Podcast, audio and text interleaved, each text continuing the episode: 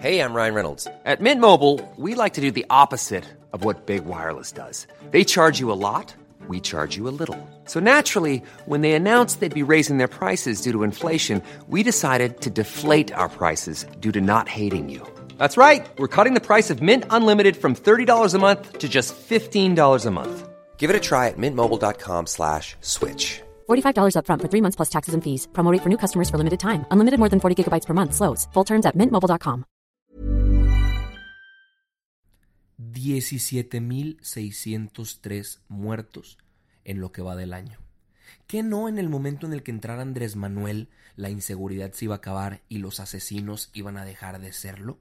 Prometiendo cosas que no pueden ser cumplidas, ¿verdad? Hoy México vive un momento en el que puedes estar cerca de una balacera, de una explosión, de un mensaje escrito en una barda, de un cuerpo sin vida, de un agujero en una pared, de un canto triste, de un rastro de sangre, de un testigo oculto, de un arma apuntando, de un cadáver o de una advertencia. En México desaparecen personas sin dejar rastro y otros buscan a los que desaparecen sin dejar rastro. También se habla de policías, militares o jueces que juegan con el equipo contrario. Ese es el México que estamos viviendo. Alto Parlante es un podcast creado con la idea de que juntos somos capaces de hacer un México mejor. Pero para eso tenemos que entender qué está pasando, porque la información es poder, pero la información, si la entendemos, nos lleva al siguiente nivel. Así que espero que lo disfrutes, pero sobre todo que te sirva para darte cuenta del verdadero poder que tienes en las manos.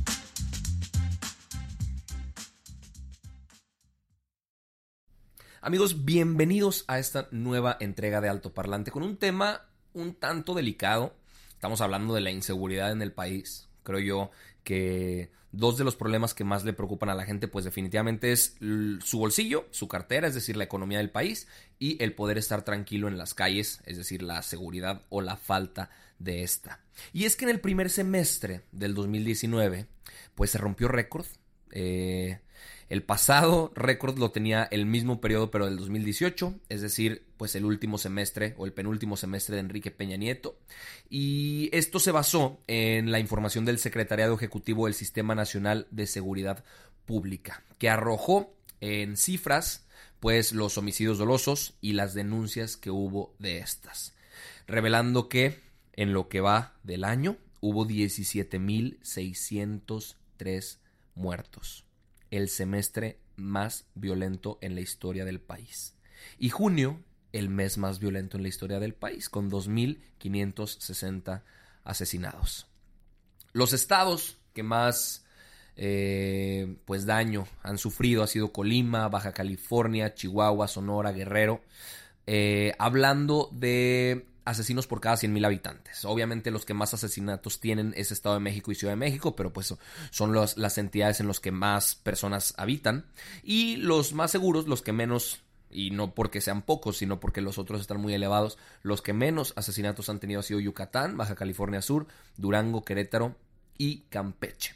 Eh, los números eh, pues representan un 4.41% más que el año pasado, que eran 13.958 denuncias hasta, hasta el mismo momento de la medición. Pero no solo el número de homicidios ha sido el que ha subido, también el feminicidio ha subido con 448 casos en el primer semestre, los secuestros con 1.69 eh, por ciento más respecto al 2018, la extorsión que aumentó en casi mil denuncias, eh, y si hacemos una matemática muy simple, podemos darnos cuenta que en México matan a 102.7 personas por día, 4 personas por hora en total. Y pues yo creo, y esta es opinión mía personal, pero no creo que no hace falta ser ningún genio para, para deducirlo, que varias decisiones correctas se han tomado al respecto. El hecho de desmantelar la Policía Federal sin siquiera tener la alternativa que era la Guardia Nacional ya puesta en marcha por completo para mí fue un error, eh, ya que la, la, utilización de las Fuerzas Armadas no puede ser a largo plazo y ellos mismos lo han dicho. Entonces, pues faltó un cuerpo policial que se pudiera encargar de mantener los niveles de seguridad en las calles para que los mexicanos pudieran vivir tranquilos. Ahora, esto le podemos sumar todo otro tema que son las cifras negras. Las cifras negras, amigos y amigas, son todos esos delitos que no se denuncian. Hay algo que se llama Encuesta Nacional de Victimización y Percepción sobre Seguridad Pública y a mí me dejó frío el, dato que se arrojó en la última de estas encuestas que se hizo, que dice que en México solo se denuncia el 12.3% de los delitos. Eso quiere decir que hay un anchísimo y profundísimo 87.7% restante que no se denuncian. Estos datos de, de, la, de cifras del Secretariado Ejecutivo del Sistema Nacional de Seguridad Pública pues se basan en lo que se denunció o en lo que se supo. Imagínense ustedes lo que no se sabe, lo que no se denuncia, pero que sigue pasando en las calles. Cuando le preguntaban a la gente que por qué no denuncian, la mayoría dijo que por pérdida de tiempo o por desconfianza en la autoridad. Y es que pues para denunciar algo que te pasó y, que quieres que se resuelva, lo que tienes que hacer es ir al Ministerio Público, formarte cinco horas, hacer fila, que te hagan una mala cara, hacer papeleo, perder la mitad de tu día y que al final no se resuelva absolutamente nada. Lamentablemente México es el país en donde puedes matar, puedes ser corrupto, puedes violar derechos humanos, porque no te va a pasar absolutamente nada. Por eso yo soy un gran partidario de modernizar los procesos burocráticos para hacer denuncias y estoy seguro que en algún momento vamos a llegar a esa solución porque es algo necesario, algo que, que sin duda alguna pues aparte de modernizar, eh, haría que los procesos fueran mucho más fluidos y más prácticos para que las personas se atrevieran a, hacer un tipo de denuncia, porque en el 28.6% de los casos de, de estas denuncias que, que sí se presentaron, no pasó nada o no se resolvió. Entonces definitivamente algo tenemos que hacer. Es sumamente doloroso estar viviendo este momento de suma inseguridad. Y a quienes ustedes, a, quienes de ustedes respondan que es un tema que ya había heredado de Enrique Peña Nieto, perdón, perdón, pero Andrés Manuel repitió en constantes ocasiones que en el momento en el que él entrara, la gente iba a dejar de matar porque ya no iba a necesitar asaltar personas, ya no iba a necesitar hacer cosas sucias y ya no se iban a atrever a matar porque tenían un presidente honesto que no hacía cosas eh, allegadas o cercanas a la corrupción.